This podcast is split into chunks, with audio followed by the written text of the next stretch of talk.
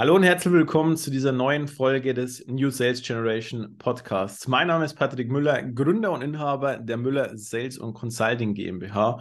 Und heute habe ich einen Special Guest mit dabei, den lieben René Delpi. René ist ja Spezialist, wenn es um das Thema Verkaufspsychologie geht. Äh, René, vielen Dank, dass du mit dabei bist. Und ja, erzähl ein bisschen mehr zu dir. Stell dich doch gerne kurz vor. Ja, Hallöchen, danke, dass ich dabei sein darf hier im Podcast, Patrick. Freue mich sehr auf das Gespräch, auf das Fachsimpeln auch. Ja, der ähm, Matthias Niggehoff äh, ist mein Geschäftspartner und wir unterstützen gemeinsam Marketer, Marketingagenturen, Freelancer, Business Coaches dabei, Verkaufspsychologie mit einzubinden ins Marketing. Das heißt, damit bessere Kundenergebnisse zu erzielen, äh, sich eine Akquisesäule zusätzlich aufzubauen, raus aus der Vergleichbarkeit der Anbieter zu kommen mhm. und viele, viele Probleme zu lösen mit Psychologie im Marketing. Ja, das, ist ja, ein, das ist ja ein sehr, sehr großes Feld und äh, ich glaube, da spielt ja auch das Thema Marketing und Vertrieb ja auch immer sehr, sehr stark zusammen. Ähm, vielleicht magst du noch ein bisschen mehr zu deinem Background erzählen. Du hast ja auch einen, einen Doktortitel. Ich weiß nicht, ob der gekauft ist oder ob du ja.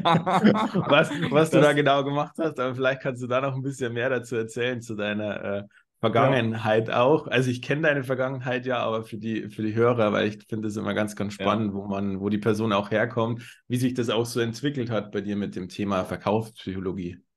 Ja, ich habe tatsächlich meine Doktorarbeit über Online-Marketing-Maßnahmen geschrieben, äh, konnte aber während der Arbeit da an der Uni die Füße nicht stillhalten und habe mich dann auch selbstständig gemacht und ähm, unterschiedliche Beratungsprojekte gemacht, also kleinere Selbstständige und beraten dabei ihrem Personal Branding Business aufzubauen.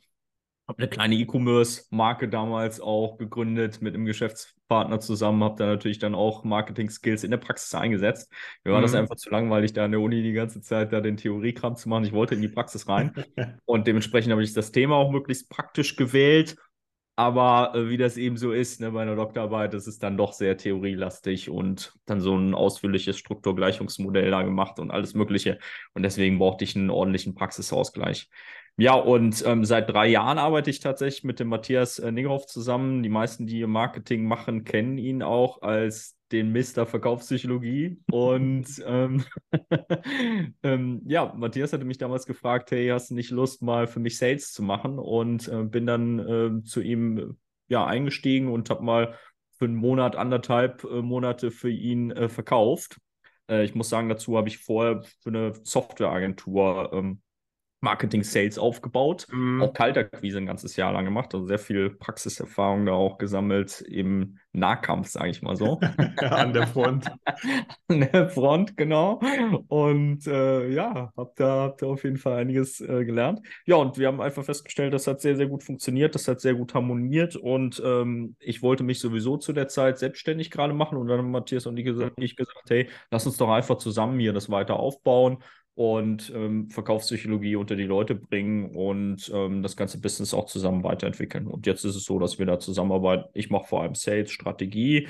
Ich bin auf LinkedIn sehr stark unterwegs. Matthias ist so das Gesicht generell nach außen, auch in den Medien. Bei RTL Sat 1 ist er unterwegs und äh, da sieht man ihn dann zu Konsumentenpsychologie oder auf vielen Events spricht er dann mhm. auch als nachgefragter Speaker. Ne?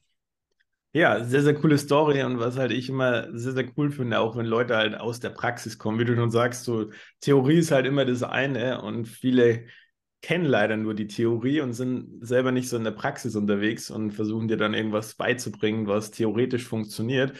Aber du hast es halt selber schon sehr, sehr stark umgesetzt und hast halt auch diesen Marketing- und Vertriebs-Background, was ich immer sehr, sehr wichtig finde. Bei mir war es ja auch ähnlich. Ich komme ja eigentlich auch aus dem Vertrieb, habe ja dann auch ähm, Performance-Marketing-Agentur mit aufgebaut und habe da auch die Marketing-Schiene kennengelernt.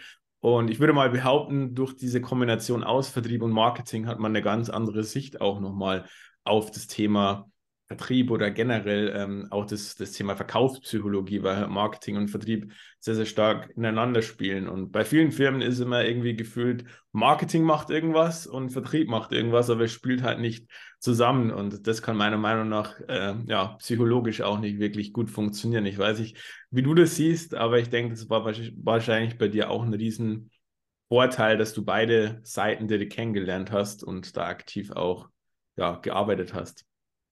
Ja, 100 Prozent. Ich sehe es genauso. Ne? Als ich nur im Sales gearbeitet habe, habe ich gesehen, ey, da wird kein Marketing gemacht. Wir brauchen ja auch Marketing. Und habe dann auch direkt das Marketing mit übernommen in dieser Softwareagentur.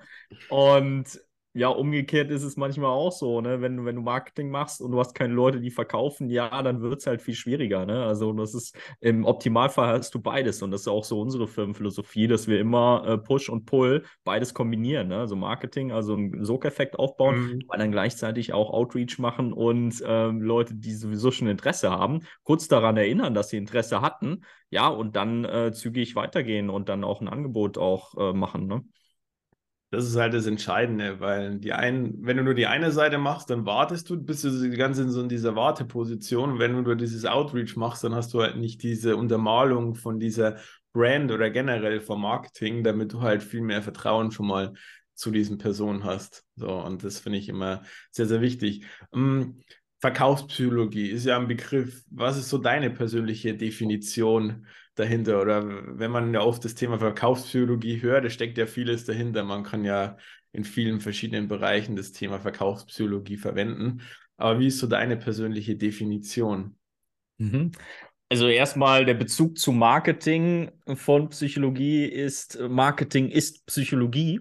Ne? Okay. Ähm, das ist erstmal davon, wo ich überzeugt bin. Also mein ehemaliger Marketingprofessor, der war kein Psychologe, aber der hat gesagt, Marketing ist zu mehr als 50 Prozent Psychologie. Mhm. Das heißt, wir haben immer natürlich mit Menschen zu tun. Es besuchen Menschen deine Website, es besuchen Menschen ähm, die Landingpage, es gehen Menschen auf die Anzeige drauf.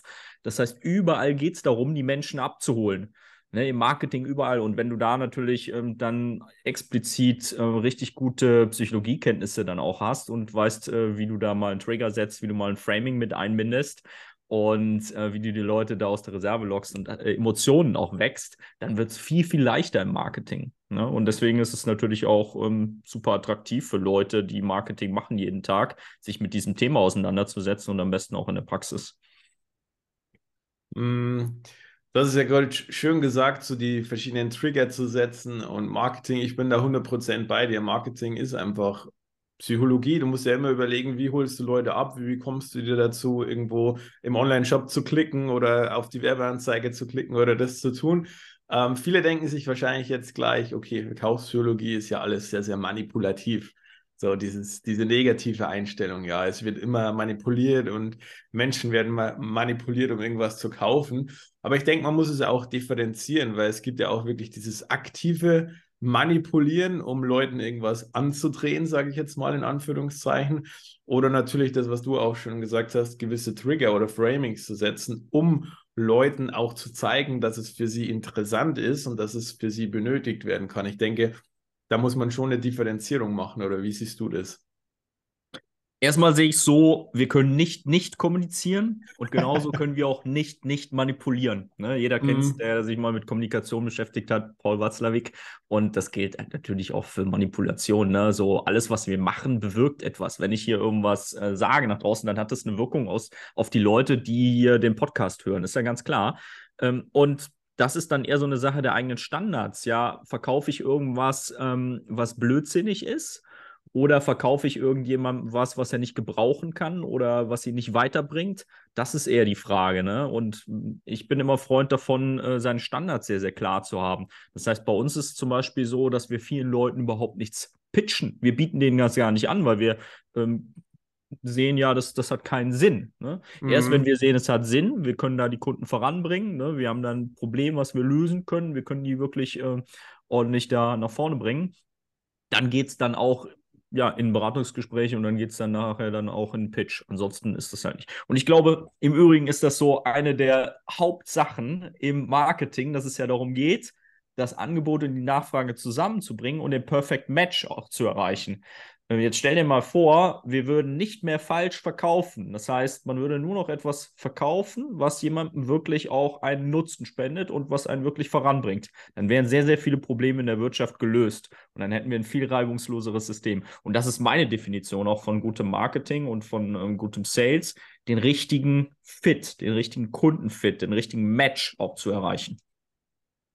Ja, das ist äh, ein, ein sehr, sehr großes Thema, das Thema Marketing Fit, wo ja auch immer mehr Leute reingehen und sich auch darauf spezialisieren, nur diesen Marketing Fit für die Unternehmen herauszuarbeiten, weil letztendlich, wie du schon gerade gesagt hast, es versuchen viel zu viele Leute, ähm, jemandem was zu verkaufen, was er gar nicht benötigt, weil sie im Endeffekt ja eine falsche Message haben oder ihre Zielgruppe nicht kennen. Das sind ja immer verschiedene verschiedene Aspekte. Aber da fängt es ja schon an in der Verkaufspsychologie. Der erste Step ist ja eigentlich erstmal die Zielgruppe zu kennen, die Zielgruppe zu analysieren. Weil wenn ich nicht weiß, wer die Zielgruppe ist, dann kann ich weder im ja. Sale noch im Marketing äh, ja, die richtigen Personen ansprechen. Und dann kann ich halt viel verkaufspsychologisch aufbauen. Aber wenn ich die falschen Trigger habe, dann werden sich auch die, die falschen Leute angesprochen fühlen, beziehungsweise nicht die richtigen. Und dann hast du wahrscheinlich viel unqualifizierte Leute in den Gesprächen, was dazu führt, dass du wieder eine schlechte Conversion hast. Und das ist ja auch so ein Thema, was ja oft äh, im Vertrieb und Marketing ja oft das Thema ist. Vertrieb sagt, okay, die Leads sind schlecht. Und äh, Marketing sagt dann wieder, der Vertrieb ist unfähig, die Leads abzuschließen. Aber meiner Meinung nach beginnt es schon ganz vorne in der Zielgruppe. Ja ich weiß nicht, wie du es siehst. Kannst auch gerne mal deine 100%. Meinung dazu sagen. Ja, ich sehe das genauso, weil wenn die äh, Zielgruppe, die Positionierung sehr klar ist und da der Standard auch klar definiert ist, wer ist potenzieller Kunde und wer ist eben kein potenzieller Kunde, dann wird es auch im Marketing und im Vertrieb deutlich leichter und dann wird auch deutlich weniger falsch verkauft. Und dann ist es aus meiner Sicht äh, ethisch total korrekt, auch die Klaviatur der Psychologie auch zu nutzen, um natürlich dann zu fragen, hey, was ist den Leuten wichtig, warum ist denen das wichtig, die Motive auch herauszufinden. Und dann auch, wenn man ein gutes Angebot hat, das sehr aktiv dann auch zu verkaufen. Alles andere ist ja Blödsinn. Dann geht der Kunde woanders hin oder dann kauft er sich beispielsweise für 10.000 Euro eine Couch ähm, und setzt sich dann äh, jeden Abend da mit Chips äh, auf die Couch und vor die Glotze und hat nichts davon. Da investiert er doch lieber in einen Anbieter, in einen Consultant oder in eine Agentur ähm, ähnlichen Preis und hat dann aber richtig was davon und kann da sein Leben äh, ja, weiterentwickeln, kann da sein Business voranbringen. Ne? Also das ist immer so meine Analogie. Ne? Die Leute, die können sich ja alles Mögliche kaufen. Wenn sie nicht bei dir kaufen, dann kaufen sie sich irgendeinen anderen Blödsinn, den sie jetzt recht nicht gebrauchen können. Ja, die Einstellung habe ich auch, die Leute davor zu bewahren, bei irgendwelchen Anbietern oder bei irgendwelchen Leuten zu kaufen, wo man eh schon weiß, dass sie wahrscheinlich da nicht den gleichen Wert bekommen wie bei einem selbst. Und da ist es natürlich sehr, sehr wichtig, wenn man weiß, okay, die passen, die haben dieses Problem, äh, dieses Motiv passt, dann muss man da reingehen und die Leute halt abholen. So. Dann hat es meiner genau. Meinung nach auch nichts mit Manipulation zu tun, sondern man hilft ja dieser Person. Man will ja das Bestmöglichste für die. Hm, startet ja. ihr dann bei euch auch immer mit dem Thema Zielgruppenanalyse oder wie, wie sieht das grundsätzlich aus? Also, ich glaube, ja. das ist für die Hörer auch ganz ja. spannend, wie man vorgeht, wenn man sich wirklich mal beschäftigt mit dem Thema Verkaufspsychologie. Was sind so die verschiedenen Steps? Du kannst es vielleicht mal grob so schildern, wie man Step für Step vorgeht. Dann können wir vielleicht in einzelne Steps ein bisschen reingehen, äh, ein bisschen Mehrwert auch stiften, wenn du magst. Ja, ja, wir fangen tatsächlich beim Angebot und bei der Positionierung an, ne? weil wenn das Angebot nicht transformativ ist, wenn das nicht wirklich eine, äh, eine Problemlösung bietet und ähm, ja den Kunden voranbringt, ähm, seinen Zielen näher bringt, äh, dann lässt sich auch nicht gut vermarkten und verkaufen. Das ist einfach so. Ne? Viele wollen irgendwo ähm, wollen irgendwas verkaufen, was sich gar nicht richtig gut verkaufen lässt. Ne? Mhm. Deswegen setzen wir natürlich da an. Und was wir zum Beispiel immer wieder festgestellt haben, dass viele ja sich Gedanken machen, die eigentlich aus dem BWL-Studium kommen, was die Zielgruppe angeht. Das heißt, sie entwickeln einen Kundenavatar und überlegen sich dann so, wie alt ist der Kunde, so 30 bis 50 Jahre alt und der Kunde, was hat der für Hobbys und so weiter und so fort. Aber das Problem daran ist dann, wie übersetzt du das jetzt in Texte? Wie übersetzt du das denn jetzt in dein eigenes Marketing? Welche Bilder verwendest du denn auf deiner Website und deiner Landingpage und so weiter und so fort? So, und wenn das nämlich nicht klar ist, dann bringt dir der beste Kundenavatar überhaupt nichts. Deswegen gehen wir immer vor und schauen, dass unsere Kunden dann, ähm, wenn sie die Positionierung machen, basierend auf diesen Überlegungen, dann auch das direkt übersetzen können in ihr Marketing. Und was berücksichtigen wir? Also, wenn du magst, kann ich mal ganz kurz reingehen. Das gerne, gerne. Genau, das sind drei wesentliche Positionierungsvektoren. Das eine ist, wir schauen uns die Methode an. Ne? Gerade bei Marketingagenturen, ne, wenn die jetzt sagen, ich mache jetzt SEO, ne, das macht jeder. Oder die sagen, ich mache hier äh, Social Selling, ja, macht auch jeder. Oder ich mache hier Facebook Advertising, macht auch jeder. So, das ist keine Methode, die sich unterscheidet von anderen. Das heißt, wir gehen erstmal hin und entwickeln mit unseren Kunden auch zusammen eine Methode, die sich äh, grundlegend unterscheidet. Dann gibt es Möglichkeiten, das an der Branche zu orientieren. Ne? Beispielsweise gibt es dann Leute, die sind sehr spitz, ne? die nutzen dieses Wörtchen für und sagen, ja, ich mache hier ähm, Performance Marketing für Handwerker, ich mache hier Performance Marketing für Pflegeeinrichtungen und so weiter. Muss man gar nicht unbedingt. Viele denken, man müsste das, um sich spitz zu positionieren, ist aber nur einer von mehreren Faktoren, ne? sich da auf eine Zielgruppe, sage ich mal, äh, zu fokussieren. Hat natürlich den Vorteil, wenn man das macht, dass dann gewisse Akquisekanäle besser funktionieren. Das heißt, wenn man so direkt, mhm. also Direct-Marketing-Maßnahmen macht, man schickt Broschüren raus, man schickt Outreach-Nachrichten raus, man schickt Outreach-E-Mails oder sowas raus, ähm, dass das natürlich dann besser verfängt. Warum? Weil die Zielgruppe erkennt, aha, das ist jemand, der versteht genau meine Probleme und du kannst ja viel besser den Steigeruch dann auch ähm, klar machen. Ne? Also du kannst ja viel, viel ähm, besser dann auch den Kunden spüren lassen, dass die Branche, dass du das kennst. Zum Beispiel auch in der Kaltakquise hat es einen Vorteil, äh, auf eine Branche beispielsweise zu callen. Ne? Jetzt stell dir mal vor, du machst halt ganz, ganz viele Calls und dann klingelst du halt ständig bei anderen Leuten durch und du hast immer wieder andere Herausforderungen, musst dich ja ständig umstellen. Da ist es halt sehr, sehr cool, einfach zum Beispiel Listen zu segmentieren nach Branchen, ne? wenn wir jetzt mal das Sales-Thema uns anschauen.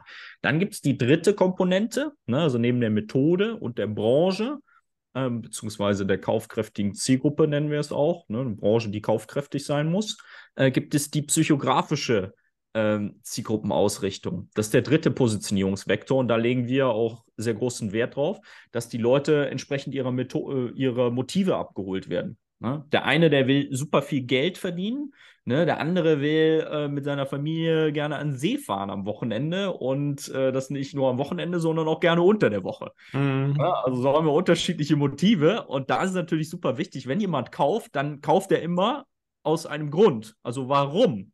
Ne? weil er sich etwas ersehnt, weil er aus irgendeiner Situation wegkommen will, die ihn stört, die ihn nervt, die ihn verärgert. Also da sind auch starke Emotionen oft mit dabei. Und weil er irgendwo hinkommen will, wo er ja einfach ein erfüllteres Leben auch führt. Und für jeden ist das was anderes. Ne? Und da ist es super wichtig, dann diese Motive dann auch mit einzubinden. Und was wir dann machen, wir übersetzen das. Wir finden erstmal raus, welche Motive sind denn jetzt wichtig für den Kunden. Ne? Also für die Kunden unserer Kunden dann meistens. Und dann gehen wir hin und ähm, ja, übersetzen das ne? in Headlines, in CTAs, äh, in Verkaufstextformeln, in ähm, Bilder, in Creatives und so weiter und so fort. Und dann wird dann Schuh draus. Und das ist natürlich viel, viel mächtiger, als wenn man jetzt irgendwie über so Zielgruppenavatar oder sowas geht, weil man weiß ja nicht, äh, ja, wie, wie man die jetzt, äh, wie man die jetzt nutzt im Marketing. Ne? Es geht ja immer darum, das direkt in der Praxis einsetzen zu können dann auch. Und dann eine höhere Conversion zu haben, beispielsweise eine Conversion-Verdoppelung über eine Ad, äh, über eine Werbeanzeige, weil es dann, äh, weil der Kunde dann besser angesprochen wird. Ja, aber das ist halt, ich merke das ja selber auch immer wieder, wenn ich bei Kunden reinkomme. Ähm, dann, wenn du nachfragst, wer ist denn euer Zielkunde, die wenigsten wissen es überhaupt. Und wenn dann heißt, ja, wir haben Unternehmen so zwischen 50 und 100 Mitarbeitern und dann haben wir den und den Ansprechpartner. So, aber mehr, mehr wissen die halt gar nicht. So. Und was du auch schon beschrieben hast, dass mit denen, wenn irgendwie Cold Calling oder Outreach gemacht wird, sei es jetzt bei LinkedIn oder sei es E-Mail Outreach oder wirklich Cold Calling, die Listen, das ist Katastrophe, weil da sind halt gar keine Listen da. Da ist ja. irgendwie, keine Ahnung, gibt es eine Liste und dann heißt es B2B-Unternehmen. So, und die werden ja. angecallt. So. Aber wie du schon sagst, wenn du Outreach machst, musst du ja ganz genau wissen, wen rufst du an. Und ich ja. gehe da auch her und gehe so weit in die Tiefe, kannst du auch gerne mal gleich deine Meinung sagen, dass wir sagen, Unternehmensgröße auch. Ähm, dann wäre es der Ansprechpartner. Ist es zum Beispiel, wenn wir jetzt eine Recruiting-Agentur nehmen, ähm, bekomme ich noch den CEO als Ansprechpartner oder ist die, das Unternehmen schon größer, wo ich vielleicht irgendwie ähm, HR-Recruiting-Leiter oder so habe?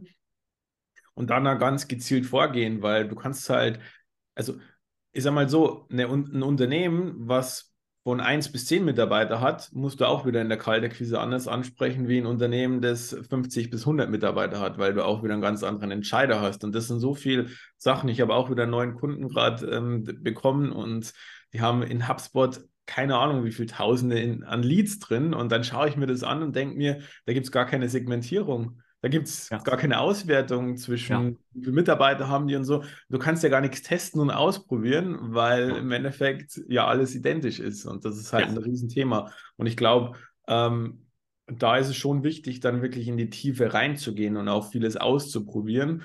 Und auch diese, ja. diese Motive und Bedürfnisse, die du beschreibst, so jeder ist anders. Es gibt halt so, die wollen, die einen wollen 24-7 arbeiten, so, mit denen musst du wieder anders sprechen und die haben andere Herausforderungen und brauchen vielleicht eine andere Dienstleistung, wie die Leute, die sagen, hey, ich möchte relativ wenig arbeiten und ich brauche zum Beispiel jemanden, der mich maximal entlastet und habe diese Bedürfnisse, dann muss ich auch wieder anders vorgehen. Aber ähm, mhm. wenn ich das mhm. nicht kenne und wenn ich es nicht teste und wenn ich mich nicht damit auseinandersetze, was sehr viel oder was sehr wenige machen, finde immer die Schwierigkeit im Vertrieb immer diese Schlagzahl-Game. Es werden irgendwelche Listen kurz mal erstellt, es wird sich gar nicht Gedanken gemacht, was der Hintergrund ist, sondern einfach blind angerufen. Und dann heißt es, wir müssen auf Schlagzahl telefonieren, weil anders funktioniert es nicht. Kann man ja. machen, ja. Und ich sage auch nicht, dass Schlagzahl schlecht ist, aber Schlagzahl macht halt viel mehr Sinn, wenn ich weiß, die funktioniert gut, diese Zielgruppe, und dann lege ich Schlagzahl drauf bevor dass ich einfach blind Schlagzeilen mache, obwohl dass ich gar nichts über die Zielgruppe weiß und wie ich die anspreche und was ich tue. Ja, ich sehe das genauso. Also, das ist ein Riesenthema, Segmentierung von, äh, von Listen. Ähm, meistens gehen, also viele Anbieter gehen von ihrem Angebot aus und rufen dann an. Ja, also die gehen nicht vom Kunden aus und vom Bedürfnis, wo der gerade steht. So, jetzt gibt es ja natürlich verschiedene Dinge. Also wir haben Kunden in unterschiedlichen Bewusstseins Stufen. Ne? Also mhm. da gibt es Leute, die wissen, dass sie ein Problem haben. Da gibt es aber Leute, die wissen doch überhaupt nicht, dass es ein Problem ist und können dementsprechend auch gar nicht äh, da eine Lösung irgendwo erahnen. Ne? Das heißt, das ist auch sinnvollerweise auch abgebildet, auch in den Listen. Ne? Oder dann haben wir verschiedene Branchen. Ne? Stahlgeruch, ne? du steigst ein, du sprichst die Sprache der Handwerker, gehst dann da rein, hast eine kleine Opening-Line, holst sie dann direkt ab. Ist ja viel, viel leichter. Ne? Oder jetzt zum Beispiel, was du meintest, auch ne, mit dem Entscheider. Habe ich da jetzt irgendwo eine Vorzimmerdame oder jemanden da äh, sitzen, der da ähm, nicht der Entscheider ist, dann weiß ich doch als ein kalter Quise-Caller, dass ich da vorbei muss oder vorbei will. Ne? Und dann ähm, habe ich auch direkt schon meine Opening-Line und mein, mein Skript dann da parat liegen und ähm, habe dann beispielsweise 30 Fälle hintereinander, die ähnlich sind. Ne? Und das hat einen Vorteil, wenn du so ähm, diese Listen segmentiert hast ähm, das weißt du ja selbst äh, am besten. Du machst es ja auch für deine Kunden sehr intensiv, dass du die dabei unterstützt. Ein Vorteil liegt vor allem darin, dass du ähm, nicht aus dem Tritt kommst. Du musst dich nicht immer wieder neu auf irgendeine Situation einstellen, sondern du hast 30 Mal einen ziemlich ähnlichen Fall. Und das, ne, beim, beim ersten und beim zweiten Mal funktioniert es noch nicht so gut, aber beim fünften Mal ne, bist du dann drin, du weißt, was du sagen musst. Und dann ja. beim 30. Mal, also das ist, das ist einfach ein Rieseneffekt, den viele Leute unterschätzen. Und ähm, geht aber auch nur, wenn man sich vorher Gedanken über das Angebot, über die Positionierung gemacht hat und dann ein paar gute Segmentierungskriterien dann im CRM-System dann auch definiert hat und die am besten dann auch immer ongoing vom Vertrieb dann auch ähm, pflegen lässt. Also ergibt sich ja auch irgendwann ein Muster, wie du schon sagst. Wenn du es eine gewisse Anzahl machst, ergibt sich ein Muster und dann kannst du halt weiter optimieren. So, aber wenn du natürlich einen brutalen Streuverlust hast, dann ist es halt sehr, sehr schwierig. Und dann wirst du halt in einem Bereich richtig, richtig gut und kannst es halt bis in die Tiefe ja, optimieren. Und das ist ja eh mein laufendes Optimieren, das ganze Marketing- und Vertriebsthema.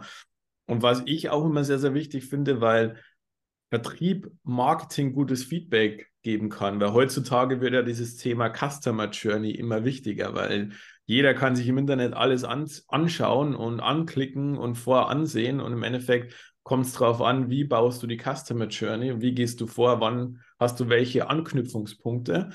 Und ähm, wenn der Vertrieb vorne mit den Leuten spricht und kein gutes Feedback an das Marketing gibt, dann kann Marketing natürlich auch die Kampagnen oder vielleicht die Outreach-Nachrichten oder die Thematiken nicht so anpassen, dass danach der maximale Output kommt. Und deswegen allein da wird schon immer wichtiger, dass die Zahnräder immer genauer ineinander spielen, weil nur so kann ich natürlich auch alles Mögliche, alle Texte, alle Kampagnen, alles perfekt auf die Zielgruppe verkaufspsychologisch anpassen und die richtigen Framings und Trigger setzen, damit ich natürlich im Vertrieb später alles perfekt vorbereitet habe, weil meiner Meinung nach wird sich der Vertrieb immer mehr in das letzte Drittel vom Mensch her verschieben. Und äh, die ersten zwei Drittel wird vieles über Kampagnen, über SEO, über Google, über Webseite über Social Selling, wo man einfach die Anknüpfungspunkte hat, wird da schon vieles ähm, gemacht und vorbereitet und am Schluss musst du halt einfach nur noch gut qualifizieren und ja, die richtigen Framing setzen, damit du die Leute dann auch abschließen kannst im Beratungsgespräch. Ja, ja, definitiv. Und das, das fehlt in vielen Unternehmen, ne, dass sie diesen Transfer aus dem Marketing in Sales haben, beispielsweise. Ne? Also was Sales halt schon weiterhilft. Ja, wir haben ja zum Beispiel eine Liste, wir haben eine Liste von Copywritern beispielsweise. Da sind nur Copywriter drin, mhm. weil es eine unserer Zielgruppen ist. Und ähm, wenn man dann einfach zum Beispiel sieht ja auf Social Media, das und das hat besonders gut funktioniert, das hat jetzt nachweislich Anfragen äh, gebracht, dass diese Dinge dann auch als Microstory, also als kleine Geschichte, dann auch mit eingebunden werden in Sales, dass der Vertrieb damit versorgt wird, dass er diese Sachen dann auch erzählen kann oder diese Probleme, die die Copywriter in der Regel haben, kurz anspricht. Hey, ist das für die meisten Copywriter, mit denen wir zusammenarbeiten, ist das und das relevant? Ist das für dich auch spannend, dieses Problem auch für dich zu lösen? Ja? Und ja, dann wird da ein Schuh draus, dann fängt es an, auch Spaß zu machen. ist so, aber ich, ich finde es ja immer lustig, weil ich werde ja oft in Unternehmen reingeholt, was heißt, ich muss das Vertriebsteam schulen und dann gehe ich rein und dann merke ich, okay, Angebot, Zielgruppe ist, ist das größte. Also es ist immer wieder das, ja. das ähnliche Spiel. Die Leute versuchen, die Leute versuchen irgend so ein Symptom zu bearbeiten, aber eigentlich müssten sie halt erstmal an die Wurzel rangehen und äh, das verstehen die wenigsten. Und deswegen äh, glaube ich, ist es auch wichtig, dass es so Leute wie euch gibt, die da auch dann wirklich an die Wurzel rangehen können. Ähm, aber das, das Problem ist, und da ist auch wieder das Thema, die wenigsten haben da auch schon dieses Bewusstsein drüber, was du auch schon angesprochen hast. Man muss die Leute schon immer mehr darauf vorbereiten, damit sie auch verstehen, es liegt nicht an diesem Punkt, sondern es könnte schon zehn Punkte vorher liegen, weil die wenigsten haben einfach dieses Bewusstsein. Und da muss man auch ganz ehrlich sagen, auch viele Leute, die im Marketing angestellt sind oder ja, sagen wir mal, Leute, die Marketing angestellt haben, die haben da auch nicht dieses Bewusstsein drüber. Die, die optimieren auch meistens an den falschen Stellen und deswegen braucht man einfach auch oft jemanden von außen, der mal diese Adlerperspektive hat, der diesen Prozess von A bis Z kennt und der sofort sagen kann, wo sind die Stellschrauben, wo musst du reingehen. Wie bei euch, dass ihr dann zum Beispiel sagt, hey, ich, wir machen jetzt erstmal Angebot und Zielgruppe. Das ist mal der erste Step, damit wir weitergehen können. Hm, wie geht es bei euch dann weiter? Angebot, Zielgruppe, was wären so die nächsten Steps, die man dann angehen würde? Ich glaube, da haben wir jetzt den Leuten schon ein bisschen guten Input mitgegeben, damit sie schon mal ein bisschen was für sich optimieren können und wissen, was zu tun ja. ist. Ja, also Wenn sie gerade das Sales-Team optimieren wollen und ja. vielleicht schauen sie doch mal bei der Zielgruppe und beim Angebot. Ja, ja, vor allem da auch sich abheben, ne? Also, ähm, weil wenn, wenn du alles machst, was die anderen auch machen, dann haben vor dir schon vier, fünf Leute angerufen oder Kalterquise gemacht und dann fragen die sich auch, ja, was unterscheidet euch denn jetzt, ne?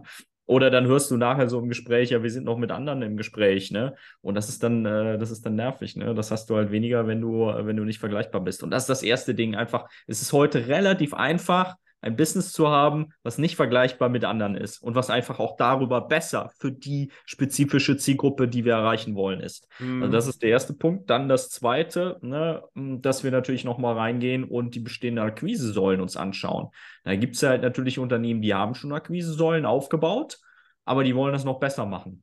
Das heißt, die ähm, machen beispielsweise schon schalten Werbeanzeigen, aber die wollen noch mehr Effekt dann auch erzeugen. Bei Werbeanzeigen ist zum Beispiel so, wenn du noch verschiedene weitere Trigger auch mit einbindest, emotionale Trigger, beispielsweise eine Werbeanzeige, die äh, triggert, dass die Leute über irgendeine Situation genervt sind, beispielsweise äh, sich darüber aufregen, dass, ähm, dass es immer noch nicht so funktioniert, dass die Show-Rate in den Sales-Gesprächen nicht so hoch ist, wie sie sein sollte oder dass sie hingehalten werden, dass sich der Sales-Prozess so zieht wie Käse und ähm, ne, man dann irgendwie so merkt, so ja, die vertrösten einen hier. Also, dass man sowas zum Beispiel in Werbeanzeigen mhm. nochmal gezielt anspricht als zusätzlichen Winkel und aber auch weitere Winkel dann auch in den Werbeanzeigen anspricht, um ähm, mehr Pferde ins Rennen zu schicken. Bei Werbeanzeigen ist es zum Beispiel, ich nehme mal jetzt nur dieses eine Beispiel raus, mhm. das ist ja nur eine Akquisesäule von vielen, eine werbebezahlte Werbung ähm, was ich immer wieder sehe, dass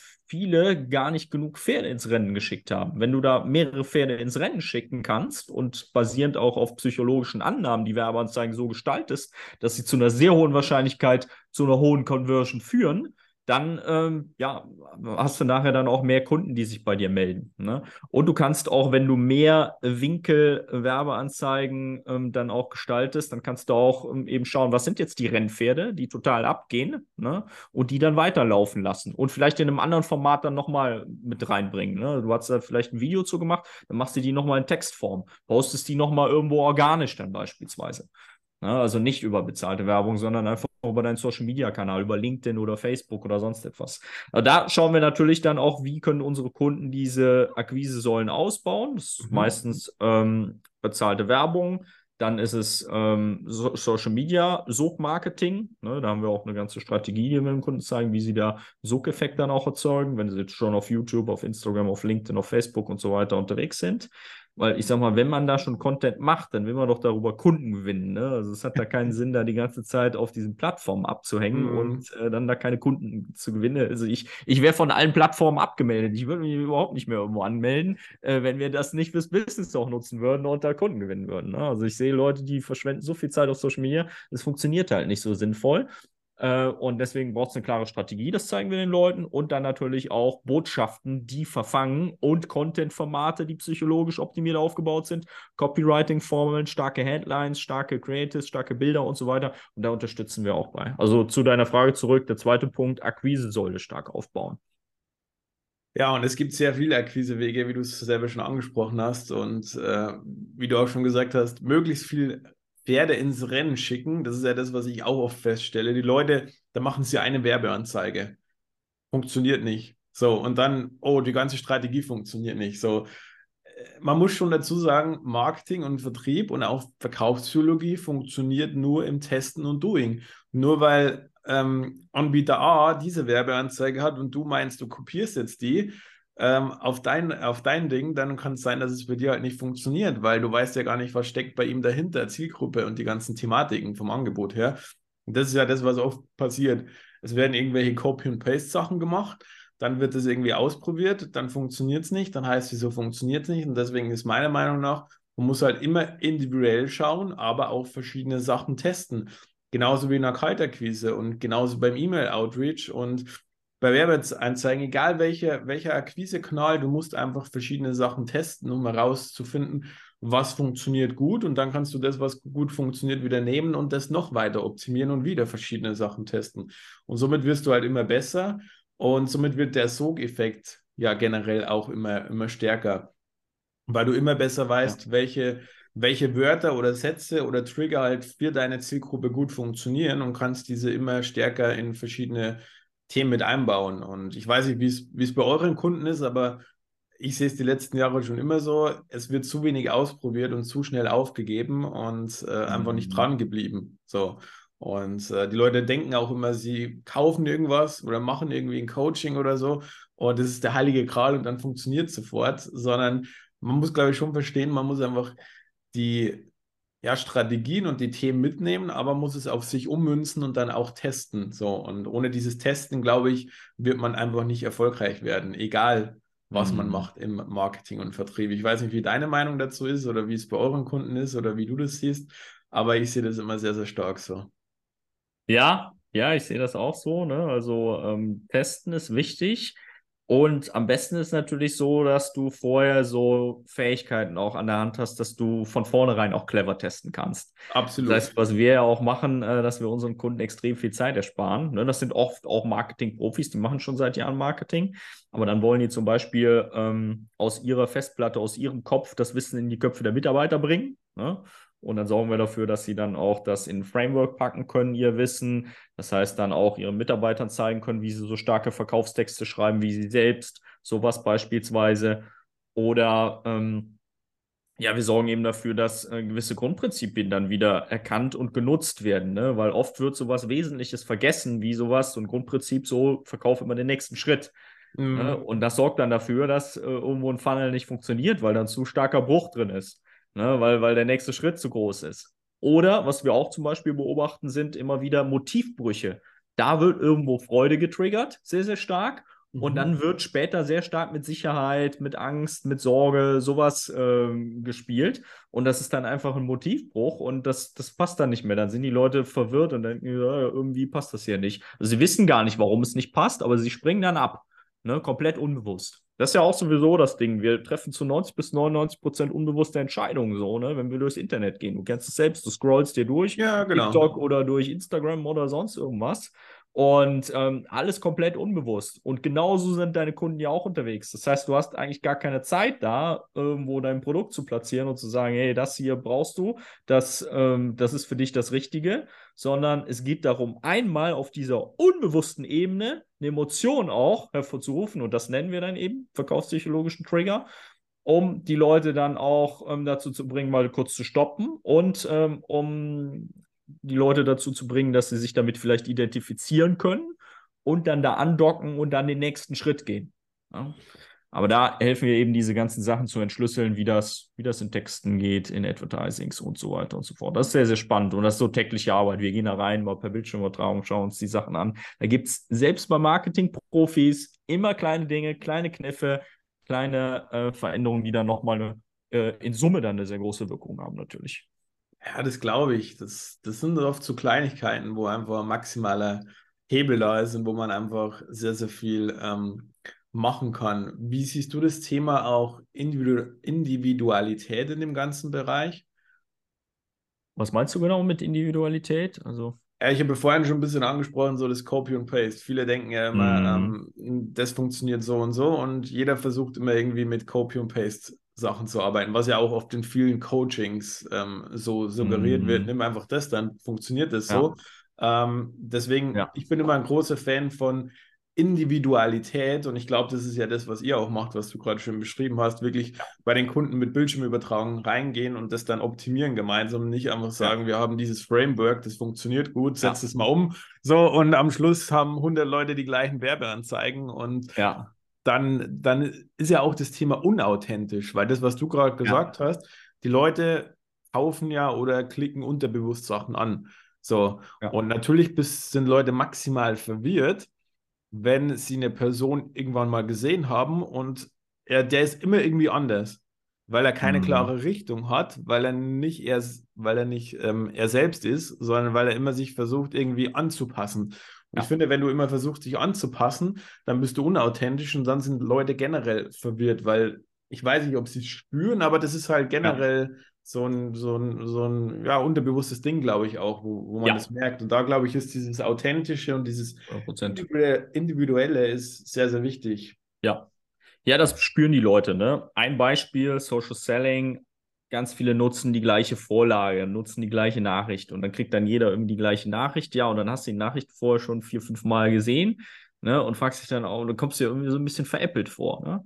Oder Beispiel auch, ne, wo das, ähm, ja, sage ich mal, einfach so nach hinten losgeht, im Sales. Ne? Da nutzen Leute dann so ein Skript, das wurde ihnen dann von ihrem ähm, Coach dann da einmal aufgebaut und die nutzen es genauso eins zu eins und können das aber auch gar nicht richtig vortragen, können das gar nicht richtig nutzen. Äh, und das kommt natürlich rüber auf dieser unbewussten Ebene es ist ja extrem entscheidend, zum Beispiel im Sales, wie du was sagst, wie du einsteigst, mit welcher Genau, Energie nicht unbedingt, was du sagst, sondern. Genau, genau, genau. Und die klammern sich dann nur an jeden einzelnen Satz im Skript und auch an Formulierungen, die gar nicht ihre eigenen sind. Ich weiß nicht, wie da, du das siehst, da würde mich auch mal so deine Einschätzung interessieren. Ähm, ich bin ein Freund davon, so ein Skript dann auch äh, so anzupassen, dass kleinere Formulierungen der Person dann mit inbegriffen sind, die das Skript dann auch nutzt. Das heißt, dass man für jeden Mitarbeiter, man hat so eine Skriptstruktur natürlich auch individuell entwickelt für das Unternehmen. Ne? Und dann geht man nochmal rein und ähm, nutzt gewisse Formulierungen, die nur die Person jetzt nutzen würde, nutzt gewisse Openings, also ähm, sage ich mal, erste Sätze, die die Person besonders gut nutzen können. Ähm, also da würde mich mal so deine Meinung einfach mhm. ein bisschen, was du davon hältst, also wie man so mit so Skripten im, im Vertriebsteam dann arbeitet. Das ist ein sehr, sehr gutes Thema, weil ich beschäftige mich seit ja, Monaten jetzt gerade intensiv auch, oder die letzten Monate sehr intensiv mit dem ganzen Thema Vertriebsführung, Vertriebsteams, weil ich sehe da maximal viel schlechte Sachen und maximal ja. viel Potenzial in vielen Unternehmen.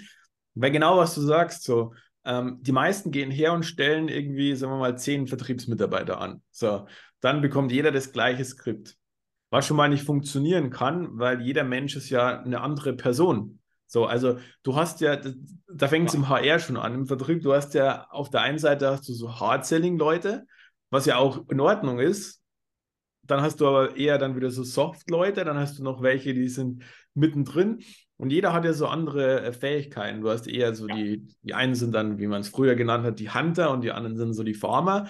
Und das ja. Problem ist, es wird zu wenig rausgefunden, welche Person welche Person ist in der Einstellung schon. Und ähm, deswegen sitzen meiner Meinung nach teilweise schon die falschen Mitarbeiter an der falschen Stelle im Vertrieb. Ja. Dann haben sie auch noch die falschen Vertriebstools oder Skripte oder Leitfäden. Das heißt, ja. wie ich immer vorgehe, ich gehe erstmal rein und schaue mir erstmal die Person an. Ich spreche mit jeder Person, um rauszufinden, welcher, welcher Typ ist er. So. Ähm, und da vielleicht auch dazu zu sagen, man sollte nicht nur immer diese Persönlichkeitstests machen, weil diese Persönlichkeitstests sind auch sehr, sehr abweichend. Also wenn man ja. selber schon mal zehnmal so einen Test gemacht hat, dann weiß man, dass äh, ja. bestimmt dass bestimmt drei verschiedene Sachen rausgekommen sind bei den zehnmal. Und deswegen, meiner Meinung nach, nicht nur immer auf diese Persönlichkeitstests zu gehen, sondern sich wirklich mit der Person auch zu beschäftigen. Ähm, auch bei der Einstellung vielleicht mal Probe arbeiten lassen, um rauszufinden, wie agiert der, wie geht der vor. Und ich versuche erstmal die Person kennenzulernen, damit ich dann weiß, natürlich baut man erstmal ein Framework ne, für das Unternehmen, ähm, im, im, wo man natürlich das aufbaut, wo das zum Produkt passt. Aber dann gehe ich ja und schaue mir jede Person an, baue für jede Person ein individuelles Skript. Natürlich an dieses Framework angepasst, aber jeder braucht einen anderen Opening, jeder braucht vielleicht einen anderen Mittelteil. Ähm, ja. Es ist sehr, sehr unterschiedlich. So, und das muss man anpassen und das ist meiner Meinung nach sehr, sehr wichtig, weil sonst endet es so, wie es meistens endet. Und auch wenn mich Leute anrufen, hallo, darf ich direkt mal zum Punkt kommen. Mit meinem Namen kannst du bestimmt nichts anfangen. Und also, also immer diese, diese Standardfloskeln. Also das, das finde ich mittlerweile sehr, sehr schwierig. Ja. Weil. Wenn es schlecht gemacht ist, auf jeden Fall. Ne? Ja, ja. Wenn es schlecht gemacht ist, weil wenn es kann schon vielleicht auch zum Beispiel persönlich wäre, ne? also so der, von dem diese Formulierung kommt, dann kann das auch persönlich wahrscheinlich wieder so rüberbringen, dass es einen so kennt. Ja, genau. Also ja, es gibt auch Leute, halt bei denen Ding, funktioniert oder? das, aber ja. ähm, bei ja. den meisten nicht, weil es halt wieder so ein Copy and Pasting ist und die denken, nur weil sie das, das gleiche Skript benutzen, funktioniert es gut. Aber das ist halt, also ja, das Thema ist ja auch immer, das hat mir mal so ein, äh, so ein Cold Call Trainer, ähm, mit dem ich mal zusammengearbeitet habe bei einem Projekt, ähm, erklärt. Es ist ja psychologisch ganz einfach. Als Kind, wenn du auf die Herdplatte fasst, merkst du das, okay, heiß. Speicherst du ab, ich fasse nie wieder auf die Herdplatte, weil ich habe mich verbrannt. Wenn dich jetzt einer anruft mit, darf ich direkt zum Punkt kommen und das machen in der Woche mehr Leute, dann speicherst du das irgendwann ab und dann ja. hast du das schon automatisch drin, oh, ein schmieriger Verkäufer. Ja. Da bist du automatisch schon raus. Das ist schon so ein Warnsignal für dich. Und deswegen musst du einfach versuchen, dass du es anders machst als diese 90 Prozent, die am Tag bei den Leuten ja. anrufen ähm, dann gewinnst du nämlich. Selbst wenn da zehn anrufen, dann bist du der Elfte, der gewinnt, wenn du es anders machst. Ja, 100 Prozent. Ich sehe das hm. genauso. Also das ist wirklich ein ganz, ganz wesentlicher Faktor im Sales aus meiner Sicht. Und gleichzeitig dann auch eine gute Struktur zu nutzen. Ja. Also es gibt halt die Leute, die machen halt alles sehr komplett individuell und dann chaotisch. Dann nee, man braucht schon irgendwas replizieren. Sonst so. ist vorbei. Genau. Ja, ja, genau. Und dann gibt es halt die Leute, die nur so stumpf immer mit den gleichen Formulierungen und was wir, wir, wir haben auch Kunden, die haben halt wirklich das, die machen das über Jahre hinweg, machen die es so stumpf ist Trumpf. Und mhm. dann gehen wir rein und stellen ein paar kleine Formulierungen um, nehmen mal eine kleine Suggestivfrage raus, ne? Oder ähm, setzen einen kleinen Frame oder nehmen eine Formulierung ein bisschen natürlicher, der Vertrieblerpersönlichkeit entsprechend. Beispielsweise, wenn der gerne Stories erzählt, ne, dann binden wir ein paar mehr so kleine Micro-Stories ein. Beispielsweise, wenn er eher Zahlen, Daten, Fakten orientiert ist, dann binden wir eher so Argumentationsketten, logische Ketten nochmal mit ein ins Skript. Ja, ne, also wir, wir, schauen einfach dann auch genau, wo steht jetzt der, der Vertriebler, ne? was mhm. ist so seine, ich spreche immer von Superkraft, was ist die Superkraft im Vertrieb? Ne? Was ich zum Beispiel super gerne mag, ich stelle gerne Fragen. Ich stelle sehr, sehr viele Fragen. Bin ja, ich genauso. Ich interessiere ja. mich wirklich für Menschen, was und manchmal auch zu viel. Muss man auch einfach sagen. Die Stärke ist dann manchmal auch so, der Bumerang kann, kann auch die Schwäche sein. So, ne? Man ja. erzählt zu viele Geschichten oder man ist zu analytisch oder man stellt zu viele Fragen. Ist mir letztens noch passiert. Da hat jemand so gemeint, du stellst hier die ganze Zeit Fragen und alles. Ja, ja, ich interessiere mich für deine Situation. Lass uns darüber sprechen. Und dann können wir gucken, hey, passt das hier? Kann ich dir das, äh, können wir dich da unterstützen? Können wir dein Problem lösen? Ne? Und ähm, also das ist, ich finde es so, so wichtig, das individuell zu gestalten und gleichzeitig mit diesen Strukturen zu arbeiten, weil wenn man beides hat, dann ist der Vertrieb unschlagbar. Ja, aber leider machen es nur 5% der Unternehmen. so ja. Ge gefühlt. Ja. Ich sag mal, die einen sind so diese Coaching-Schablonen, Klonkrieger nennen wir die, die setzen die Klonkrieger nach der anderen ein, ne? diesen Klon Angriff der Klonkrieger nennen wir es. Die haben alle die gleichen Sachen, auch alle die Landing-Pages, die der äh, Mentor dann irgendwie vorgegeben hat. So, aber das, das Gute ist, wenn so eine Grundlage mal besteht, das muss ja nicht schlecht sein, dann geht es aber rein, das individueller zu gestalten und sich abzuheben. Und das macht dann ganz, ganz, ganz viel aus. Oder bei den Leuten auch, die so total chaotisch sind. Das sind zum Beispiel bei uns dann Oldschool-Agenturen. Mhm. Äh, also Leute, die dann so seit 20, 30 Jahren mit ihrer Social Media Full-Service-Agentur am Markt sind. Und da braucht es dann meistens noch so, dass sie diese Strukturen mit einbinden, dass sie überhaupt mal mit Skripten arbeiten, ja, weil sie alles zu chaotisch ist.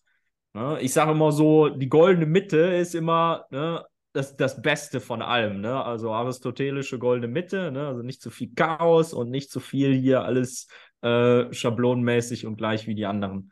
Und wenn man diese goldene Mitte dann im Sales hat, also aus meiner Überzeugung, das ist das, dann macht es auch richtig Spaß. Ne? Dann, dann, merkt man auch so, hey, das, das, was ich hier mache, das holt die Leute ab und mhm. gehst mit einer guten Energie dann ins Gespräch. Und das ist dann auch schon mal fast wieder die halbe Miete in den ersten Sekunden wenn die merken, ich, also mein meine Ansatz, ich weiß nicht, wie du das siehst, ist, äh, gib den Leuten eine gute Energie in den ersten Sekunden. Denn du kannst sonst nichts anderes geben in den ersten Sekunden. Es geht darum, hey, bam, ne, gute Energie geht jetzt rüber. Ist so, mit der Energie holst du die Leute ab. Also meiner Meinung nach sind die Leute energetisch oder ist es mehr ein energetisches Thema wie das, was du vielleicht im ersten Satz sagst? So, weil selbst wenn einer mit dieser mit so einer Floskel kommt, aber er macht es irgendwie charmant, dann denke ich mir vielleicht so, oder dann zum Beispiel jetzt bei mir, dann würde ich vielleicht unterbewusst zu so lachen, aber ich würde mit dem trotzdem weiterreden, weil ich mir denke, hm, er nimmt zwar jetzt diese Floskel, aber er hat es irgendwie gut gemacht. So. Und das ist so ein energetisches Thema. Ja. Aber da ist halt auch brutal wichtig, die Führung der Vertriebler. Und da ja. wird leider sehr, sehr viel falsch gemacht, weil ja. dann geht es immer sehr viel über Druck und Zahlen und hin und her. Und äh, da ist es ja auch wieder so, jeder, wie wir gerade gesagt haben, jeder jeder Vertriebler ist ein anderer Typ. Das heißt, jeder hat auch wieder andere Motivatoren in der Hinsicht. Und ähm, das ist auch immer ein Riesenthema, dass die ja, Vertriebler zu allgemein motiviert werden und meistens nur über Geld. Aber dass es halt auch Leute gibt, die haben halt andere Motivationen. Ich zum Beispiel bin jemand im Vertrieb, wenn ich früher immer Druck vom Vertriebsleiter bekommen habe, habe ich nicht gut performt. Wenn ich einfach, wenn es geheißen hat, hey, mach, was du willst, so, dann war ich gut. Ja. Weil dann konnte ich mir alles frei einteilen. Und ich fand es zum Beispiel spannend. Ähm, ich habe jetzt gerade bei Mercedes neue Autos äh, für die Firma bestellt und der Verkäufer, ich frage immer nach, weil mich interessieren ja auch immer die, die Modelle bei anderen Firmen und ich habe mich mit dem Verkäufer unterhalten. Die haben mich dann auch auf Schalke in die Loge eingeladen von denen und dann habe ich mit dem Verkaufsleiter auch äh, mich unterhalten und habe halt auch viel Fragen gestellt, weil ich bin wie du, ich interessiere mich da auch immer für, für die Menschen. Und da fand ich es halt sehr spannend, dass die im Endeffekt ihre komplette Woche in einem Autohaus, ein Vertriebler in einem Autohaus, komplett selber einteilen kann, wie er möchte. Und das finde ich ein sehr, sehr geniales Modell, weil im Endeffekt, es kommt halt darauf an, wie viele Autos er am Schluss verkauft. Aber klar, da muss es Zahlen und da muss es Strukturen geben, aber er als Person kann halt selber entscheiden, möchte er drei Stunden am Tag arbeiten und dies, er verkauft in diesen drei Stunden viele Autos oder er sitzt acht Stunden im Büro und sitzt vier rum, weil keine Kunden da sind oder hat seine Ziele schon erreicht. Ja. Und ich, ich finde, im Vertrieb braucht man einfach diese maximale Freiheit bei guten Vertrieblern. Es gibt auch andere, die ja. brauchen ihre Scheuklappen, die brauchen, du musst da um neun hinkommen und so. Aber ist ja auch gut. Du musst halt einfach lernen, welche Person hast du im Team oder natürlich überlegen, welche Person möchtest du im Team haben und das quasi das Team so aufbauen. Und da machen sich zu wenig Leute Gedanken. Und das spielt meiner Meinung nach auch sehr groß in den Vertrieb und ins Marketing mit rein. Das eine ist Struktur, Prozesse und ja. Strategie zu haben. Aber die andere halbe Miete ist halt einfach ein gutes Team zu haben und äh, ja. das Team so zu befähigen, dass es vor allem auch in der Kaltakquise und generell in allen Gesprächen immer ein gutes Energielevel hat. So, ja. aber wenn natürlich schon mit Druck gearbeitet wird, dann kommt wieder dieser Gegendruck und dann wird es auch schwierig, ja. da irgendwie psychologisch äh, irgendwie gut zu agieren, meiner Meinung nach. Ja, klar, das geht dann indirekt über. Ne? Also wenn du mit aus dem Druck heraus dann telefonierst, dann spürt die andere Person das ja auch dann irgendwie, dass da so ein Druck herrscht und fühlt sich dann schon so gedrückt. Und das kann ja nicht gut gehen so, ne? Und äh, ich weiß nicht, wie du das siehst, aber was ich äh, immer ganz äh, spannend finde, so mal seine Philosophie einfach mal, seine Vertriebsphilosophie mal klar zu definieren. Mhm. Ey, wie sollen die Leute bei mir arbeiten? Ne, denn es gibt ja verschiedene Möglichkeiten. Es gibt ja Leute, die teilen das, also Unternehmen, die teilen das komplett auf. Da gibt es dann welche, die machen nur Kaltakquise, nur Opening Calls. Ich bin zum Beispiel als Vertriebsleiter so jemand, ich könnte so ein Team nicht führen, beziehungsweise wollte das auch gar nicht, mhm. weil ich Leute bei mir haben will. Ich will mit Leuten zusammenarbeiten, die auch äh, mitdenken, die auch so ähm, sehr komplexe Persönlichkeiten sind und äh, dann auch freier auch arbeiten und wo das System dann die, ähm, den Rahmen gibt. Ne? Du hast das CRM-System und der Vertriebler weiß, hey, ich habe hier meine Aufgaben, ne?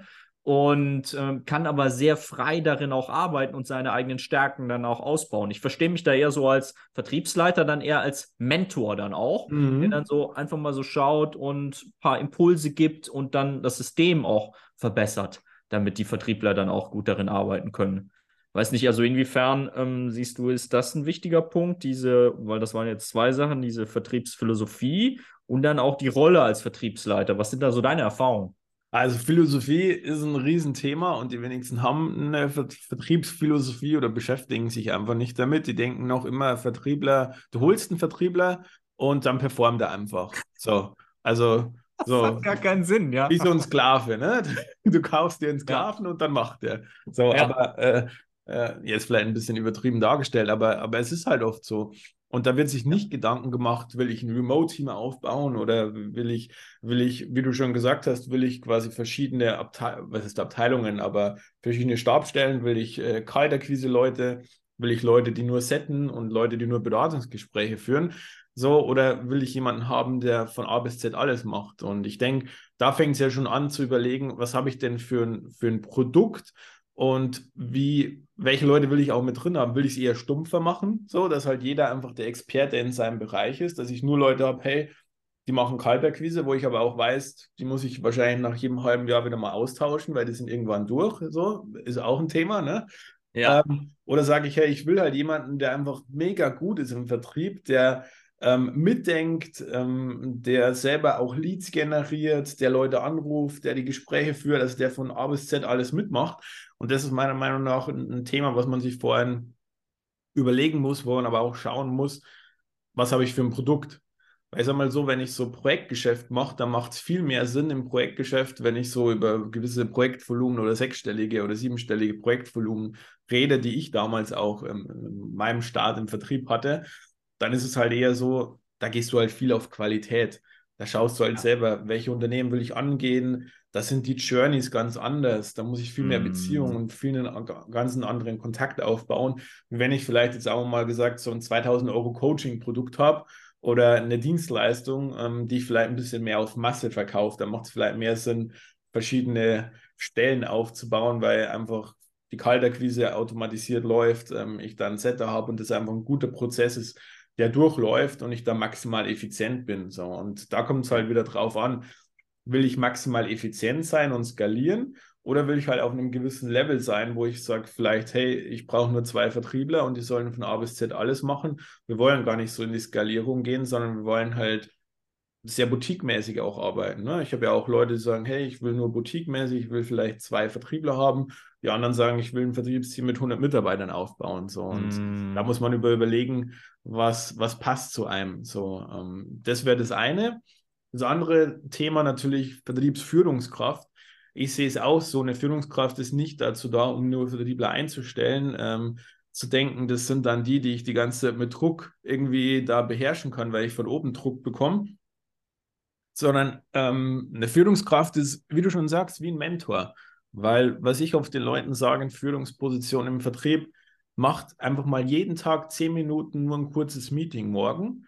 Und nicht, weil ihr Zahlen durchsprecht oder irgendwas, weil die Zahlen, wenn ihr ein gutes CM-System habt, die könnt ihr euch alle selber anschauen. Dann müsst ihr nicht immer die Vertriebler nerven und irgendwie so Druck ausüben, wo wegen den Zahlen, sondern fragt mal morgens, wie geht's dir? Was beschäftigt dich? Brauchst du irgendwo Unterstützung? Brauchst du irgendwo Hilfe?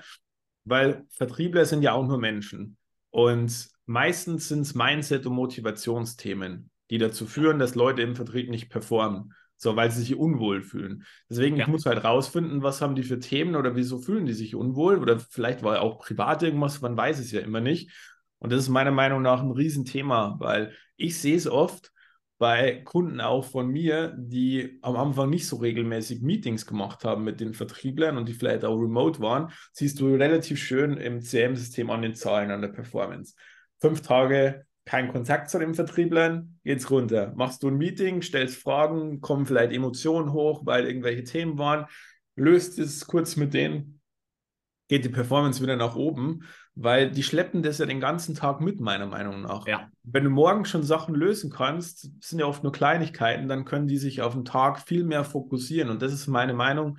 Führungskräfte im Vertrieb sind dazu da, um ihre Mitarbeiter zu unterstützen und zu befähigen und nicht immer dieses Druck- und Zahlengame die ganze Zeit, weil letztendlich, was passiert oft, wenn es die ganze Zeit nur um Zahlen geht? Die Leute schicken jedem Idioten einen Vertrag raus. So, es werden tausende von Opportunities. Da habe ich letztens erst mit einem, einem Podcast auch gesprochen, der meinte, er, den, er ist raus aus dem Vertrieb, macht jetzt was anderes, weil ihm hat so genervt, dass die ganze Zeit nur Verträge und Opportunities eingepflegt worden sind, obwohl man schon wusste, die kommen eh nicht, damit ja. die Zahlen auch fritziert sind, damit der Geschäftsführer dann wieder sagt, hey, wir haben ja eh viel Verträge drin, aber zwei Monate später ja. kommt die Retourkutsche, weil dann setzen sich die Vertriebler wieder unter Druck, weil es heißt, ja, wo bleiben jetzt die Verträge? Obwohl ja. das sie selber schon wissen, die kommen nicht. Und dann ist es wie so ein Teufelskreis und es ist komplett uneffizient und deswegen muss man viel mehr befähigen, sich mit den Menschen beschäftigen. Das ja. ist meiner Meinung nach zu dem ja, Führungsstil von, von Vertriebsleitern. Ja, ich finde das so spannend, dass du das so siehst. Ähm, ja, ich finde es, äh, find's, also ich habe manchmal gedacht, dass ich da mit relativ alleine bin, mit dieser Sicht auf das. Aber äh, ich habe es auch einfach gemerkt, ne? Ein Vertrieb, ähm, also das sind Menschen, die haben ja, die bekommen ja Ablehnung, das ist das eine Ding, ne? Du mhm. bekommst deutlich mehr Ablehnung als in anderen Jobs und damit umgehen zu können, ne? also das auch zu reflektieren, dass die Ablehnung nicht gegen dich geht, sondern einfach subtil irgendwo in, also das hat nichts mit dir selbst zu tun, ja, sondern genau. äh, was denn da irgendwie erwischt dann im Supermarkt und äh, ja, dann hat er gerade einfach keinen Bock gehabt und war sogar dann irgendwie so, hey, lass mich jetzt in Ruhe. Und äh, dann da einfach Klick zu machen, nee, hat nichts mit mir zu tun. Oder zum Beispiel auch so mit, mit Einwänden so, ne? Also, hm, irgendwo habe ich jetzt Zweifel, dass er es doch gebrauchen kann. Also diese, diese Einwände, die äh, Vertriebsmitarbeiter dann auch mit sich herumschleppen, auch gegenüber dem Produkt oder gegenüber dem Prozess oder sonst etwas, das ist ja auch super wichtig, über diese Sachen zu sprechen. Die werden komplett, die hemmen sich nämlich, ja. die werden dadurch einfach gehemmt. Ja. Wenn die das nämlich ja. nicht aussprechen und wenn die wieder eingenordet werden und ja. dann darüber gesprochen wird und die Sichtweise wieder geändert wird, das ist ja genauso, wie wenn ich ja zu zehn Leuten sage im Vertrieb, ähm, geh so vor. So, acht machen es, zwei stellen Rückfragen. Bei wem wird es nicht ja. funktionieren? Bei den zwei, die schon Rückfragen stellen, weil die schon nicht dran glauben, weil die schon so ein negatives Ding dagegen haben. Und genauso ja. ist es ja auch mit Einwänden oder was du gerade erklärt hast. Äh, wenn die gehemmt sind, dann performen die immer schlechter, weil auf einmal haben die so eine innere ja. Einstellung, ja, das funktioniert ja eh nicht. Oder es kommen ja. immer diese Einwände und dann kommen natürlich diese Einwände noch mehr. Es ist ein energetisches Thema, ja. äh, aber es ist halt leider so, ne? Ja, ja, Business ist People's Business. Ne? Es geht darum, äh, wenn Menschen sich wohlfühlen im Business, wenn die sich da entfalten können, wenn die kreativ produktiv sind. Also ich meine nicht kreativ im Sinne, dass sie da rumspinnen, sondern mhm. eher in dem Sinne, dass sie was kreieren. Also ein gutes Gespräch beispielsweise ähm, vereinbaren und dann eine Zusammenarbeit kreieren, eine Zusammenarbeit produzieren. Darum geht's halt. Ne? Und das, das ist halt oft dann so, also bei, bei, auch bei Vertriebsmitarbeitern, dass sie dann, also wenn, wenn sie in so ein bisschen so eine Abwärtsspirale reinkommen, dann kommen so Dinge, wie du es eben meintest, so mit Selbstbetrug, so, ne? Ja, also genau. Man legt da jetzt irgendwie so einen Termin, aber das passt eigentlich gar nicht, sondern man hat er einfach nur aus der Not heraus jetzt gelegt. Oder man öffnet irgendwelche Opportunities und also aus meiner Sicht muss es ja dann darum gehen, diese Muster dann auch aufzudecken, aber nicht in dem Sinne, hey, du hast da dieses Muster, sondern in dem Sinne, dass wir so Fragen stellen, dass wir einfach herausfinden, hey, wo hakt's, dass wir die auch selbst reflektieren lassen. Also du brauchst eine gewisse Selbstreflexion auch. Da würde ich auch darauf achten, wenn du jetzt jemanden einstellst im Vertrieb, wenn der null selbst reflektiert ist, das ist halt schwierig dann, ne? Und wenn er eine gesunde Selbstreflexion hat, dann kann man kann er dann auch, ähm, auch analysieren, hey, äh, wo war das jetzt? Was stelle ich jetzt konkret um? Wie lege ich dieses Muster ab? und kann dann wieder natürlich auf, befreit aufspielen, befreit telefonieren dann auch, ne? Ja, dazu bräuchte man auch eine Führungskraft, die auch selbst reflektiert ist, was aber Wenigstens, ja. Ich sage auch immer, ich sage auch immer, ähm, eine Führungskraft sollte natürlich jetzt nicht dazu da sein, ähm, irgendwie der Mindset-Coach zu sein, ne? Aber ähm, gewisse Techniken oder gewisse Sachen sollten schon darüber ja. geregelt sein. Und wenn es halt ein, ein, Thema ist, was öfter aufkommt, dann muss man sich auch als Führungskraft oder als, als Geschäftsführer auch mal überlegen, ob man nicht einfach mal jemanden mit, mit reinholt für so Mindset-Sessions ja. und so. Also ich glaube, das wird heutzutage immer wichtiger. So, weil die Gesellschaft verändert sich. Ja, und ich merke schon, dass, dass viele Leute irgendwie immer mehr frustrierter, deprimierter sind, ähm, immer mehr Glaubenssätze auch da sind von Eltern und so. Und ja, da steckt schon viel dahinter. Und ich glaube, ja. allein über das Thema könnte man Stunden drüber sprechen. Ja. Äh, ich will da jetzt auch nicht zu tief reingehen, ich wollte es nur mal anschneiden, ja. aber ich sehe das schon als ein großes Thema. Und deswegen fand ich es auch sehr, sehr spannend, dass wir uns kennengelernt haben, weil ähm, ich, ich kenne halt viele Leute im Vertrieb, die halt einfach immer sehr diese Hard-Selling-Leute sind, sehr mit Druck arbeiten, wo es immer nur um Zahlen geht. Und ich fand es sehr, sehr spannend, dass du auch gleich so dieses Menschliche, dieses Authentische, Sympathische, das habe ich auch so direkt gespürt, als wir uns äh, unterhalten haben. Hm. Und da gibt es halt viel zu wenig. Und deswegen habe ich ja auch den Podcast gestartet, weil ich merke, es muss mehr mehr ähm, darüber gesprochen werden, weil wenn du im Vertrieb anfängst und irgendwas googelst, was findest du denn? Du findest irgendwelche Hardcore Wolf of Wall Street Sachen oder du findest die ganzen Verkaufstrainer von früher so, wo jeder die gleichen Floskeln verwendet und das ist halt alles nicht mehr zeitgemäß und ist meiner Meinung nach alles viel zu in eine Richtung, aber nicht so individuell und das Vertrieb nicht nur das eine sein muss. Und deswegen verstellen sich auch so viele Leute, weil sie immer denken, ich muss es genau so machen. So. Und ich war auch selbst so. Ich bin auch in diese Falle reingetappt. Ich habe jahrelang habe ich mich im Vertrieb verstellt. Ich habe Sachen ausprobiert und dachte immer, ich bin einfach zu dumm dafür. Aber im Endeffekt habe ich irgendwann gelernt, dass ich Sachen gemacht habe, die nicht zu mir als Person passen und deswegen haben sie nicht funktioniert, weil ich dadurch nicht authentisch war. Und äh, ich glaube, das ist, das ist ein, ein, ein Riesenthema, was sich viel mehr ändern muss in diesem, in diesem ganzen Vertriebsbereich. Ja, das ist ein, jetzt sprichst du es nochmal an, ne? Also wenn es nicht zu einem selbst passt, ne, auch mhm. zum Beispiel eine Frage, dann sagt der Vertriebsleiter, du musst diese Frage stellen, das passt nicht zu dem, oder sie hat da irgendwelche Einwände mit. Das sorgt ja nur dafür, dass die Frustration äh, dann höher wird und dass das, äh, dass die Abwärtsspirale da reingeht. Also ich sehe es auch mittlerweile echt so, dass ähm, es muss diese, also man muss richtig einstellen, direkt von vornherein. Also wenn ja. das jemand ist, du, du, merkst so, hey, der kommt auch mit diesem Prozess auch klar, den wir haben. Der kommt auch mit den Fragetechniken, mit verschiedenen Dingen auch klar. Der kann sich damit gut identifizieren.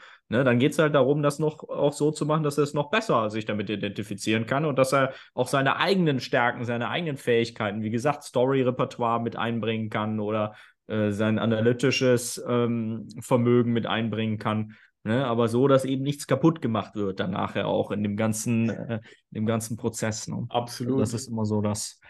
Äh, das Weil ich ertappe ertapp mich selber auch oft, dass ich mittlerweile schon gegenüber Vertriebssachen oft negativ eingestellt bin. Ich muss auch ganz ehrlich sagen, äh, Matthias Niggerhoff habe ich früher immer so ein bisschen nur so halt mitbekommen und äh, man hat halt mal eine Werbeanzeige bekommen. Dann dachte ich mir früher auch immer, schon wieder so einer, der, der irgendwelche so verkaufspsychologische, manipulative Sachen beibringen will. Ne?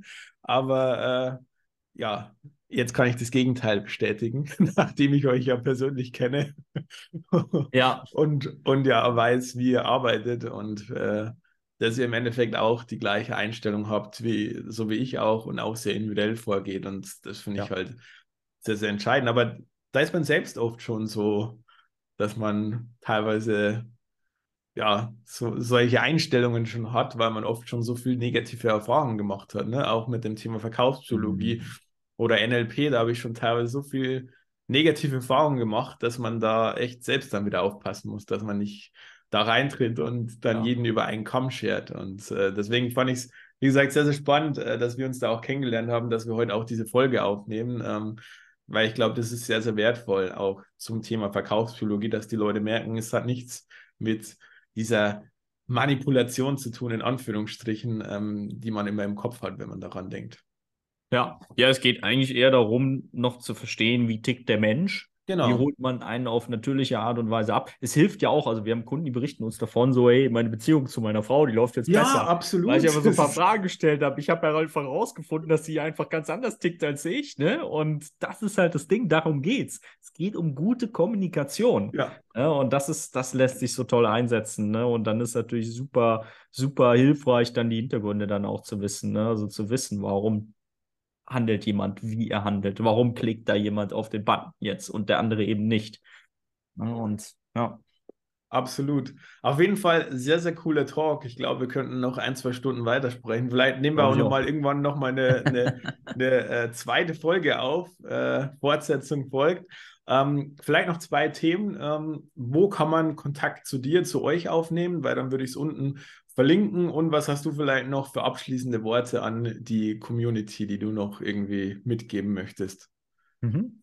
Ja, also ihr könnt uns, ähm, also wenn du jetzt draußen zuhörst und du fragst dich, wie du das auch einsetzen kannst, du machst selbst auch Marketing, dann geh einfach auf matthiasniegerhoff.de. Du kannst dir da ein kostenfreies Gespräch buchen, da analysieren wir deine Ausgangslage, wo du gerade stehst und ähm, wie wir dich gegebenenfalls unterstützen können, wo die Reise hingehen soll.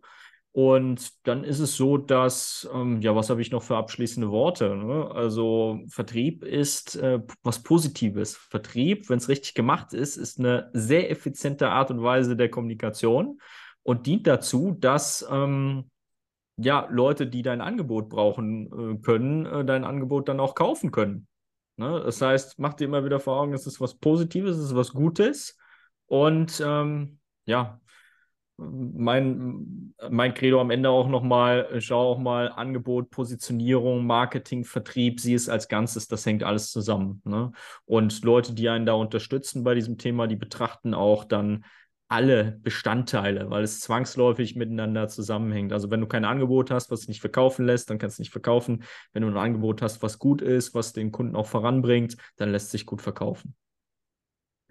Das klingt super und deswegen macht es auch wenig Sinn, nur Leute zu holen, die sich mit Positionierung beschäftigen, weil das ist leider nur ein, ein Step und wenn es nicht im kompletten Marketing, Vertriebs, Globus äh, in deinem Unternehmen dann berücksichtigt wird und da alle mit Hand in Hand arbeiten, dann äh, wird es dir relativ wenig Erfolg bringen, meiner Meinung nach. So ist es, genau. Ja. Perfekt. Dann vielen Dank, lieber René, dass du mit dabei warst. Ähm, Genau, und dann schauen wir mal, ob wir nochmal eine Fortsetzung aufnehmen. Jetzt auf jeden Fall, ja, war ein cooler Talk, mir hat Spaß gemacht. Äh, ich glaube, wir haben einige, einige gute Dinge angesprochen, ähm, Mehrwert mitgegeben in diesem Sinne. Ähm, an alle, die zuhören, guten Morgen, guten Mittag, guten Abend, je nachdem, wann ihr euch die Folge anhört und bis zum nächsten Mal. Ciao. Ciao.